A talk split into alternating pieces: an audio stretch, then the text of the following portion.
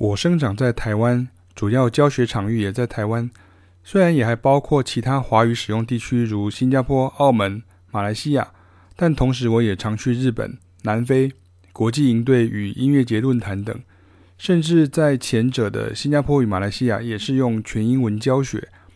我并没有不用华语流行歌曲教学啊，其实，在谢启斌老师的音乐教学网上已经累积超多的教学实况影片了。包含了华语流行歌曲等等，甚至我也不会说什么我瞧不起华语流行歌曲之类的哈。相反的，我还希望同样讲中文哈，也就是讲华语的音乐人能更好。多年来也教过很多学生啊，投入业界。我想清楚地表达我在教学上的态度与我选用音乐范例的原则。第一点呢，对于中文族群而言呢，听华语流行歌曲会分散注意力。是的，因为你会听得懂中文，所以你会去注意听歌词，你会去看 MV，因为现在都拍成微电影啊。你甚至会去讨论歌手艺人们的演艺八卦，因为媒体传播的缘故。结果经常就会忽略我们在教的和声、节奏、旋律，尤其是和声的部分藏身在后头，本来就容易被忽略。第二点呢，我切入流行音乐的角度跟西方的态度比较接近。也就是跟古典音乐一样，会想去讲歌声背后的成分，而就跟你讨论古典音乐的乐器编制风格一样啊。很多时候，很多东西呢，我们本来就是学习西洋流行音乐的，你必须要知道那些源头哦，包括他们的生成与演变啊。试着想一想哈，你如果原来是弹吉他的，你应该不会一开始就很熟悉琵琶的名曲吧？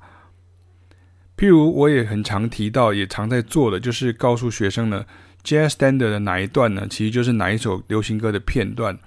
很多时候这些内容已经变成了模板了，而我还在教如何变化与丰富它们，以及更多可能还可以怎么做啊等等。第三点呢，所以根基于第二点呢，我们就会找到很多西洋流行啊，所谓的老歌或爵士乐、蓝调、摇滚音乐、黑人音乐。都早在几十年前呢，甚至古典音乐在几百年前已经帮我们发展出这些可能与变化了。那我们这种老师做的就是帮学生有效率的整理啊，也就是俗称的学乐理，但不是照规定做就 OK 啊，或者是为了考试啊、升学啊，或故意去把它搞得很复杂。第四点呢，在华文世界中啊。跟日本与后来居上的韩国或泰国不太一样，对于西洋流行音乐的认知原本就长期缺乏。我不是指那种新闻媒体或是乐评乐迷式的这种文字啊，而是系统性的学习。这在我们的爵士站呢，书籍写作呢，与多年来的身体力行的培训与推广教育中呢，一直在传达这个概念。所以我们想做的是这样的事。也自然会碰触到很多本地不熟悉的音乐，就算有人听，也是少数啊。譬如举例来说，像是 Motown 啦，或者是像很多的拉丁音乐哈，这是我们常常在啊、网站上面跟大家分享的那些内容。那第五点呢，正因为我们都是使用中文的族群哈，那你不要忘记这个族群涵盖不同年龄层。举例来说。四十岁以上的族群跟二十岁以下的族群，同样在台湾听的音乐根本就是天差地远哦。小学生可能会透过抖音知道失眠飞行，那中年人以前是靠听 CD 跟收音机，然后看电视，那知道张惠妹的《听海》。那即便是张惠妹，也纵横多年，不同时代的观众听到的是不同的张惠妹啊，去 KTV 听到的是不同的歌啊。所以我举例中文歌，其实都可能会造成所谓的时代的眼泪啊。我的团班经常就有相差十岁以上的学生一起学习。对九零后世代来说，六年级熟悉的经典金曲，他根本连听都没听过，甚至以为翻唱致敬版是原唱哦。但我总是可以在不同世代的记忆中找出同样的和弦进行或是旋律走法。所以有人问过我很多次哦，学习那么多，会不会写出来的歌跟人家一样啊？我的答案是不会啊，都是不会啊。因为第一，我还会教你改、修饰、发展的方法；第二，世代的鸿沟让听众根本不知道有过类似的歌，更何况他们是一般听众，就是听前面的东西，而我们在教学生要学的是后面的东西。那第六点，既然是流行音乐，难免呢就会有名人效应啊。观众不仅好奇啊，甚至会有将专业的分析视为台湾流行的打脸啊、踢爆啊、起底啊。有一种幸灾乐祸、看好戏的心态啊，大家必须要承认多少有啊。那我们会分析很多歌曲的确有创意抄袭的可能，但是并不表示说，哎呀，所有的国语歌啊或谁谁谁啊就都是这样啊。哈，那这太武断也太二分了，这是我们最讨厌的事啊。跟网络上流行的梗图哈，唐僧被媒体再三下标是一样的概念。国语流行歌曲的市场本来就比。其他比较独特的音乐风格大，更何况我们的本意是教育哦。这教育当然不是叫你照抄哈，但还有变化。我们是爵士乐手啊，不要忘记啊。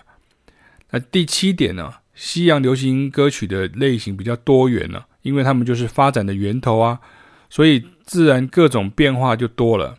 这也是国语流行歌曲比较缺乏的，所以要跟源头学习，然后发展出自己的特色出来。而和声、节奏、旋律都是建材哈，建材，那本就需要客观学习了哈。当然，近二十年来，国语流行歌曲也有很多的很棒的这些作品跟水准呢，整个提升上来。但因为市场的分众与聆听习惯的改变，所以我一直很乐观相信，十年前没人注意到的音乐风格，终究会因为不同族群的欣赏风气啊，而被注意到，或是开始被重视。所以，我们自认是很客观在教学啊。那第八点呢，我们以前也是古典音乐科班出身啊，也做过流行音乐的幕后工作。所以，不仅很多艺人、创作者、歌手、乐手是我们的学生，也有很多前辈是我们的偶像与尊敬的。我们赞扬他们的努力与杰出，但系统性的教育是我们坚持的啊。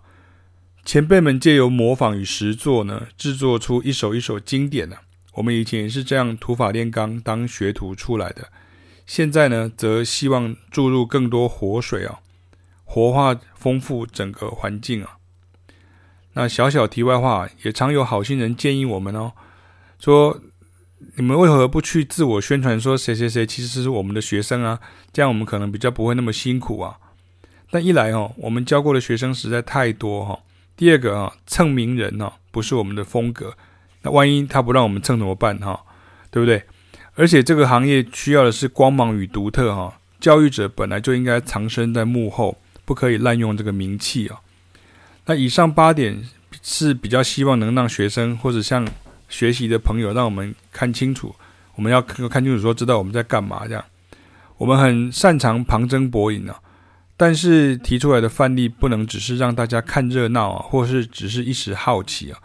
其实光是在我的和弦和声篇呢这本书当中呢，我大概就举了至少有五十首流行歌曲是国语的。可是就如同第一点一样啊，如果没有人带你慢慢听、慢慢解、慢慢学，你往往会听不出来后面的和弦变化。除了耳朵与认知训练还不够以外啊，你会分心呐，因为它就是你熟悉的语言。那想象一下，一位专业的外国当代音乐教育者来解析国语流行歌曲，看看他会怎么说呢？大概就跟我们说的结果会比较接近啊，供大家做个参考。日本跟韩国跟泰国呢，真的是这样学习的哈，我就不再继续举例了。也因为是这样呢，你常会听到一些比较不容易听到的风貌哈，就是因为这个意思。其实呢，还有一个很重要的关键呢，就是在节奏律动啊，就是 groove，也就是和声节奏 （harmonic rhythm）。有没有注意到我在我这个文章当中，就是我们这个文章的页面啊，有举了很多的都是华语流行歌曲的主流啊，也就是慢歌 （ballad）。那原来我希望传达的观念就是呢，如果你连进行比较缓慢的和弦进行都听不出来的话，那么速度一快起来呢，或是和声节奏比较密集的时候，像是爵士乐啦、黑人音乐啦、拉丁乐等等都很常见的，那你不就是更吃力了吗？就小孩骑大车嘛。所以你要想即学会即兴啊，爵士乐演奏演唱啦、或者是更完整的音乐风格掌握，那光是在华语流行音乐这个范畴，范例就会少很多，甚至不够。当然更不用讲说还会出现 有一些人会讲说，那也还没有唱国语的爵士乐啊，这种很浅盘的认知与问法哈。关于爵士乐的定义呢，可能自己要先好好探索探索哈。那总之呢，还是一句话要献给大家啊，这是一个谚语哈，一句谚语就是说，大家都会去的野外呢，是找不到真正的野草莓的。那这篇文章我其实并不是要轻视说啊，所谓歌词不重要，不是这个意思，只是告诉大家说，如果你是音乐人，你想要学会和弦呐、和声呐，然后律动啦、节奏啦，或是所谓的乐理的这个部分哦，这个时候你光从歌词这个角度去切入是不够的。这就是我写这一篇文章的原因，叫做乐理是不分语言的，但是我们经常因为熟悉中文而听不见背后运行的轨迹。